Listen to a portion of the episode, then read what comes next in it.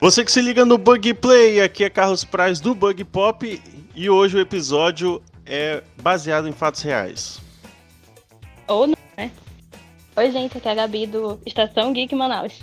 Muito bem, e hoje vamos falar sobre cinebiografia logo depois da vinheta. Dançando boogie, boogie, boogie, bye. Bug Play. Pra editar esse treco vai dar um trabalho depois. Muito bem! E vamos dar o um pontapé inicial com aquela perguntinha que eu acho que todo mundo que assiste as cinebiografias sempre comentam sobre, né? Por que, que a maioria das cinebiografias são muito questionadas entre os fãs, né? Por que, que gera esse sempre um reboliço muito grande, apesar de muitos deles serem bastante premiados, como Bohemian Rhapsody, né? Amplamente ganhou Oscar e etc. Mas os fãs estão sempre questionando. Tem muitas questões, né? O filme, primeiramente, a gente tem que falar que ele foi um sucesso, foi incrível, muito bem montado. Ali rendeu um Oscar pro Rami Malek de melhor ator. Que também foi questionado, né? É, também teve ali o pessoal reclamou, né? Falou que a escolha do ator não foi legal, tava parecido, sendo que a caracterização ficou perfeita. Muito bom. Não só dele, como de todos os outros atores. Ficaram muito bons. O ator que faz o Brian May, final, ficou muito parecido com ele. Tipo, parecia uma Sim. cópia. Voltou lá, parecia que tinha voltado no passado, pegado a versão mais jovem para trazer pro filme. Esse filme, ele tem 15 anos de produção, né? É, Sim. Teve, teve toda uma. Aí. Putz, então assim, a princípio, quem era para ser o Ramik Malek seria o Sacha Barakoi, o Borat, né? Só que Sim. o Borat acabou brigando com o Brian May, Roger Taylor, então, tipo, ficou uma coisa estranha. Não, não, ele queria uma parada mais hardcore. E o Brian May e o Roger queriam uma parada mais comercial. Tanto é que eles estavam tão certos. O Emmy Rhapsody ganha o Oscar e etc, né? Então, assim, teve essa grande cisão. E aí o, o, o, o, roteiro foi, foi se arrastando, foi se arrastando até chegar no colo do Bryce Singer. Aí vem um grande problema, né? Porque o Bryce Singer é, tem algumas acusações caem, recaem sobre ele. Ele sai da, da direção e quem acaba concluindo o filme é o Dexter Fletcher. Então, que, que acaba é, sendo diretor também do Rockman. Então tem todas essas brigas, intrigas e tem muitas coisas que vão além do filme propriamente dito, né? Mas que teve. Muitas das pessoas disseram, putz, faltou uma, uma pegada mais forte. Eu acho que o, o, Fred Mercury tem essa, essa coisa mais ácida e etc. que acabaram não transparecendo tanto no filme. Geralmente, a primeira coisa que fã reclama é que a cinebiografia não foi tão coerente com a vida do, do, personagem, né? Mas é muito difícil você trazer à tona a vida de alguém muito de um referencial para uma era, né? E uhum. sem conexão nenhuma com um filme, né? Com a história de um filme propriamente dito. Então você precisa ter ápices, você precisa do primeiro ato, de um segundo ato, de um terceiro ato. Por isso que a maioria deles sempre tem um clichê, né? Que é o cara na infância, depois vai pra adolescência e depois, geralmente, o terceiro ato é já ele no, no auge do, do sucesso. Só que se você conta toda vez essa mesma história, acaba ficando chato, né? Mas, assim, é... eu acho que quem vai reclamar mais de cinebiografias, tipo, ah, vou fazer um filme aqui no caso do Fred Mercury, do Queen, no geral, é quem é mais fã. Às vezes a pessoa vai pontuar uma coisa que não tá lá, mas que a gente vê que não precisava estar tá ali. São detalhes, se tivesse adicionado, talvez o filme não tivesse ficado tão incrível como ele ficou é, no, no final ali. E no caso de Bohemian Rhapsody, não tem assim uma coisa. Não tem o que falar de ruim desse filme. Não tem importa se você é fã de mil anos atrás, tá lá desde o comecinho do Queen até hoje e tal, ou tá chegando agora. É um filme perfeito em todos os sentidos. A única parte no filme, baseado numa história real, né, que não é verídico, assim, a ordem como aconteceu ali, uhum. é a parte quando o Fred conta pros colegas de banda lá uhum. que ele está doente. Uhum. No filme a gente pode ver ele contando antes do Live Aid acontecer. E na realidade não foi bem assim. Tipo, aconteceu o festival, eles foram lá e tal, e ele só contou que estava doente depois. É um ponto que tá no filme, Só que foi contado numa ordem diferente do que aconteceu aqui. Que pra, pra história ali, como foi montado o filme, encaixou perfeitamente, deu super certo ali, né? Então, são questões assim. O filme ele não tá. Ele não é ruim, como eu já disse. E não tem o que a pessoa reclamar. A pessoa reclamar ela é muito chata, ela tá assistindo errado e pode assistir de novo. Eu, eu sou um dos críticos do Bohemian Rhapsody.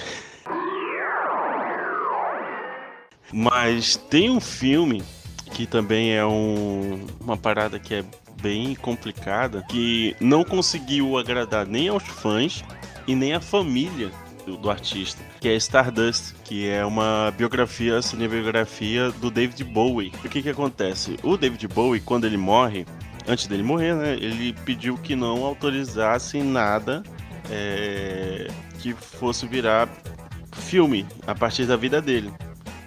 Ele dizia que a vida dele era muito chata, monótona, então ele não queria que, a, que a, o filme fosse uma grande mentira. O cara mesmo não queria. E aí o, o filho dele recebe essa a demão da carta e etc. E aí simplesmente por algum motivo, também é logo depois do estouro do Rocketman e do Bohemian Rhapsody, o cara vai lá e me lança Stardust. E o filme simplesmente foi uma por onde ele passou. O streaming foi um do quando ele foi lançado no streaming, simplesmente, tipo assim, ah, beleza, vida que segue, entendeu? Não teve nenhuma. Nossa, saiu a parada do, do Bowie. Porque pessoal sabia, né? Eu, sinceramente, nem assisti. Trailer achei super de mau gosto, sabe? É... Primeiro que ele, por si só, nem se chama David Bowie no filme dele. Então, assim, é só pra tentar navegar no oceano do, do dinheiro, né? A famosa maré da sorte. Eu essa questão aí de filme não autoriza e tal, lembrou uma outra pessoa, né, que eu tava pesquisando sobre cinebiografias e tal, para selecionar alguns filmes, e aí me apareceu que tem uma, abre aspas, cinebiografia, fecha, do Bob Dylan. Ai, o cara que diz que nunca vai fazer um filme na vida, nunca. Um cara que diz que vai pra um canto e nunca vai, sabe? Eu o cara não recebeu o prêmio Nobel. Ele não vai pros cantos. Ele fala que vai, mas ele não vai. Ele, um documentário dele na Netflix diz que é um monte de mentira. O, tudo que eu sei sobre o Bob Dylan é porque a minha irmã gosta, né? E comenta aqui. E aí, nessa minha pesquisa, descobri, é, descobri que tem um filme que ele é apontado né, como uma é relacionado ao Bob Dylan, que é o filme Não Estou Lá. Ele não está disponível em nenhum streaming. Tem a Julianne Moore no elenco, a Kate Blanchett. A Kate Blanchett faz ele, se não me engano. Sim, e aí são vários pontos, né? São histórias diferentes no filme que contam a história, a suposta história dele, porque ele conta uma história diferente toda vez. Então, no dia que for ter um filme desse homem, sei, vai ser o carnaval, porque a história, ele conta a história dele de forma diferente, quer que ninguém saiba dele. Eu me lembro dessa porque, tipo, tem um monte de gente que interpreta ele. Conforme ele vai contando a história diferente, as pessoas vão interpretando. Acho que tem, tem uma porrada de gente que faz ele. Inclusive, uma delas, dessas pessoas é a Kate Blanchett, que a caracterização ficou muito top, top, top. Tem o Richard Gere, o Heath Ledger, o Christian Bale. Christian Bale, isso. Então, assim... Tem um, um monte de nome aqui. Sim, sim, É um filme que, segundo o Google, né, das pessoas que teve uma aprovação boa. 76% de pessoas aqui gostou de... Ah, de assistir é, o filme. é uma parada que eu fico pensando assim. Eu, eu me lembro de ter assistido, mas faz tanto tempo. Até porque o filme também é. que já tem mais de 20 anos, eu acho. 2007. Ah, então não tem mais. Não. Você é burro, cara, que loucura. Como você é burro, que coisa absurda. Isso aí que você disse é tudo burrice. Então, assim, é, eu, eu assisti há muito tempo, mas eu não fiquei tão empolgado assim, não. A não ser pelas caracterizações. Todos eles que aparecem estão perfeitamente. É, mas, assim, tipo, de o um filme ser memorável. Uh -uh. Mas, eu é, não vi. Às vezes as pessoas que... trazem muito a questão do ser fã e trazer a questão do, do putz, eu não vou dar uma nota baixa de, pro, pro Bob Dylan é uma questão, assim, quando a gente fala de filmes é, esses filmes biográficos, a gente sempre espera que os fãs eles vão, vão lá assistir, dar aquela impulsionada no filme. Uhum. Mas às vezes é, os próprios fãs acabam macetando em cima. Eu não vi bem, na verdade eu vi sim, sobre o Elvis.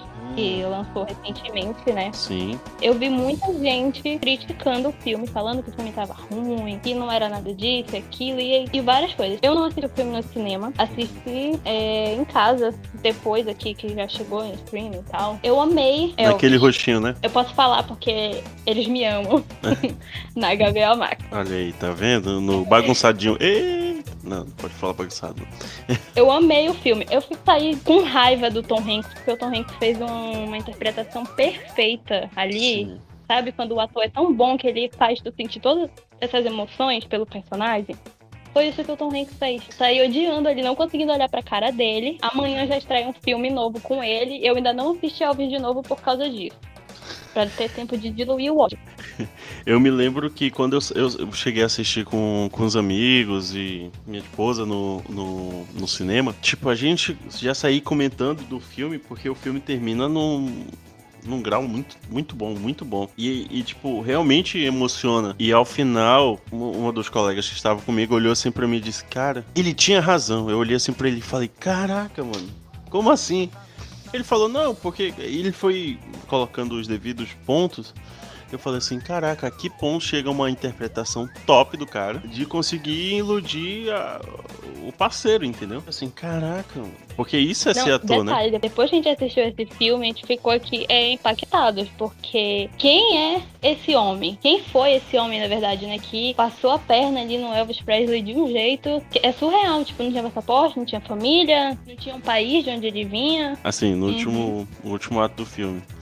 Mas aqui, além do, do Tom Hanks, eu também abro, abro alas pro Austin Butler. Toda vez que eu olhava pra ele e dizia, caraca, ele é muito igual ao Elvis. Igual, igual. E toda vez que eu lembrava do Elvis, olhava pra ele e dizia, não, ele não é tão igual assim. É uma parada estranha. Toda vez que eu tirava, tirava o, Elvis da minha cabeça, ele era a personificação do Elvis. Quando eu colocava de volta, ele já não parecia muito. Mas a, a interpretação Assim. dele, nossa, aquela apresentação de Natal. Assim, eu não, não tenho o que reclamar das escolhas de atores pro filme, eu achei incrível. Quem escolheu o Austin pra fazer o Elvis foi a própria filha do Elvis, né? Ela que escolheu a Lita. Ela, ela e a mãe estavam super envolvidas ali no filme, então eu acho, o pessoal que reclamou do filme, não devia reclamar, não.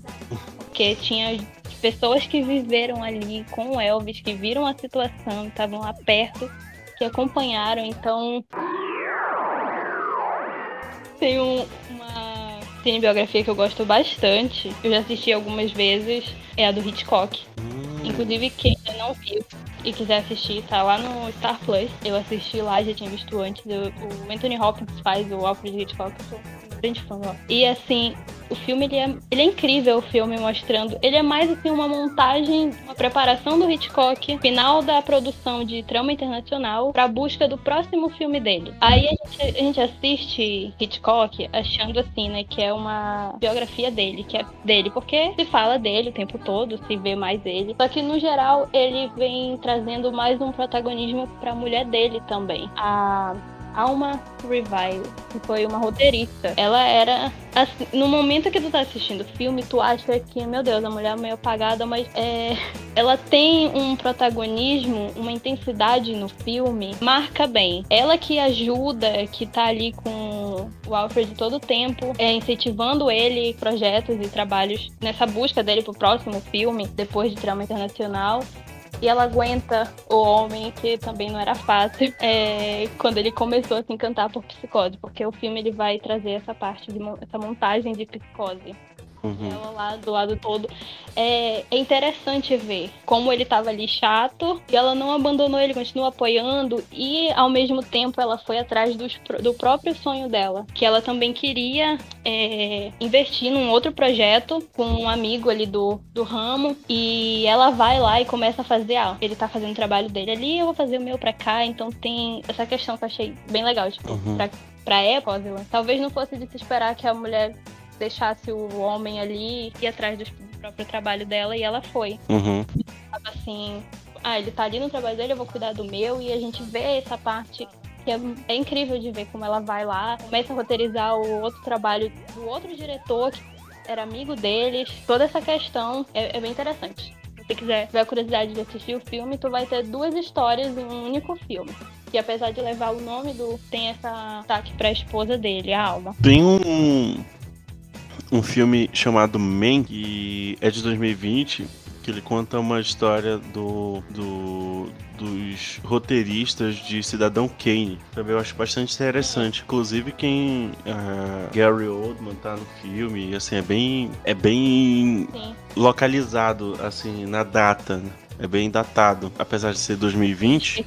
Ele, sim, ele mostra várias nuances, como é que tecnicamente é fazer um clássico, né? É basicamente sim. a obra da vida deles, então é bem interessante ver essa. Cada Oscar, né? Sim, sim. E ganhou lá o melhor direção de arte. É um filme bem interessante. Você pode assistir o Cidadão Kane e depois assistir o Mank para ver toda essa montagem, essa criação. Para quem gosta dessa parte tem interesse em saber, nossa, como foi feito esse filme, saber o por trás das câmeras e tudo, é sempre bom dar uma ferida. Com toda certeza.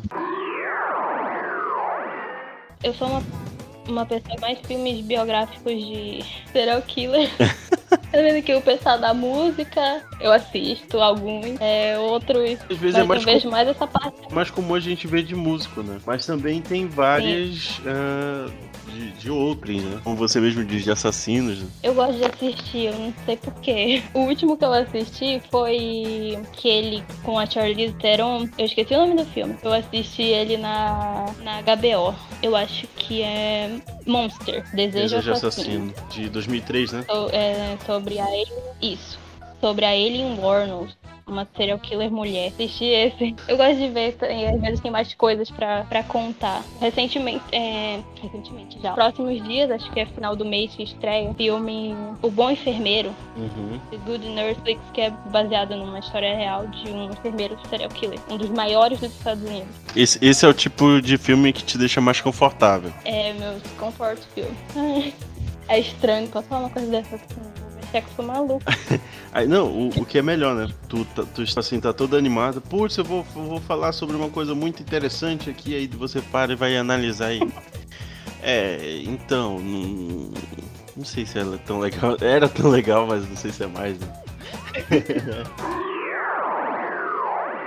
Eu ouvi a história da Dália Negra em um podcast, né? E achei interessante. Uhum. Já tinha visto ela ser retratada naquela série American Horror Story. Na primeira temporada, a gente vê lá uma referência à Dália Negra. Quem foi a Dália Negra? Uma atriz, né?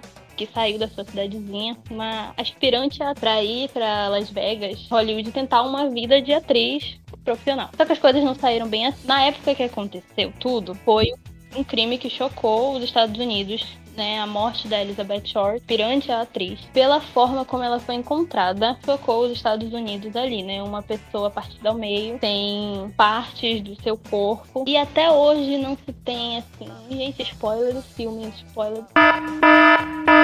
Até hoje não se tem respostas sobre esse crime. Uma coisa assim, no, no filme, a Dália Negra, que está disponível na, na HBO, não foca muito nela, na atriz Elizabeth Shore. É mais nos policiais que estavam na investigação. E ele é muito fantasioso. Temos aqui o filme, né? 95% do filme tem uma ficção ali. Muito grande, porque como não sabem o que realmente aconteceu com ela, quem foram os culpados e tal, não tinha muito o que colocar ali no filme. É como quando a gente vê um filme sobre a história da Sharon Tate, Uhum. que as pessoas sempre têm uma versão diferente. Tipo, não era uma vez em Hollywood, ela sobrevive. A maldição de Sharon Tate, ela consegue ver a morte dela. E aí fica aquele final meio em aberto, que as pessoas, às vezes, a maioria das vezes, não entendem. E não gostam, né? Que ela morreu, meu.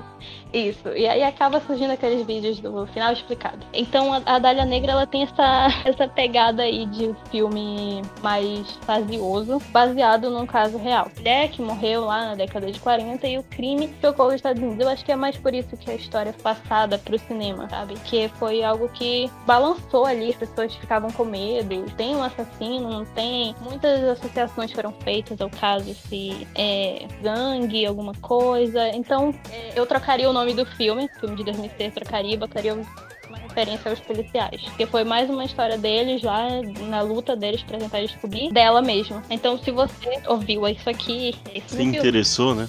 Pode ir lá assistir. Ele ainda tá disponível na HBO Max. Vamos. Tem vamos. as Scarlett Johansson. Scarlett Johansson já é motivo suficiente pra você assistir o filme do Brian de Palma. Hum, o cara sabe trabalhar, hein? Só que Cara de Missão Impossível, né? Se não me engano, foi ele que fez o primeiro Missão Impossível. ele aí é um, é um nome, né? Pô, Tem Brian de Palma, a gente já já trouxe um Vamos peso. ver aí, tem um crédito. Mas é assim, ele é um filme que anda devagar. Se tu não gosta de um filme ritmo mais lento, talvez não se interesse muito. Até porque no início ele é um pouco paradão, aí começa a andar já lá pro final. Mas é isso que eu falei. Ele é mais. tem mais fantasia do que é, fatos. Tinha respostas ainda. Inclusive, o caso foi fechado, depois foi aberto, depois foi fechado. E aí o que que aconteceu? As provas do caso sumiram, todas. Alguém, com certeza, não queria ser encontrado. Eu assisti, é, ele é de 2012, se eu não tô enganado, é de 2012. Ele é um filme do Breno Silveira, falecido, né? Breno Silveira, de Dois Filhos de Francisco, que também é um bom filme, ah, Entre Irmãs. Só que o meu preferido é Gonzaga de pai para filho. Ele é um filme. Senhora cinebiografia aí. É uma. Eu, é, se eu não me engano, ele tá até na, na HBO Max. Se eu não tô enganado. Bom, vamos. Vamos confirmar se ele está ou não está. Ele tá, segundo o Google, ele tá disponível na Netflix Globoplay. Ok, então não está. Não tá na roxinha, gente. Não tá na Roxinha. Ô, dona Roxinha, vamos trabalhar, porque se eu não me engano, esse filme é uma parceria da Warner, da Warner com a Dalton Films. Mas. É, ó, pedindo demais. Eles não nem conseguiram se conversar, né? Imagine trazer filmes bons. Mas esse, esse filme ele é legal porque tem todo um- uma, uma relação do pai, o Luiz Gonzaga, né? Que é o, o rei do Baião. Como ele consegue ter uma, uma crescente, é, como é que foi ele desde pequeno até chegar à, à idade adulta, o trabalho que ele fez, como, como ele era uma pessoa simples que conseguia se conectar com os fãs. No meio dessa história também se conta a história do Gonzaguinha, filho do Luiz Gonzaga, que trilha o mesmo caminho e o pai todo o tempo ali insistindo que ele não faça isso, que ele vai fazer outra coisa e etc. E tem toda essa relação propriamente do pai, Luiz Gonzaga, e do, do filho do Gonzaguinha.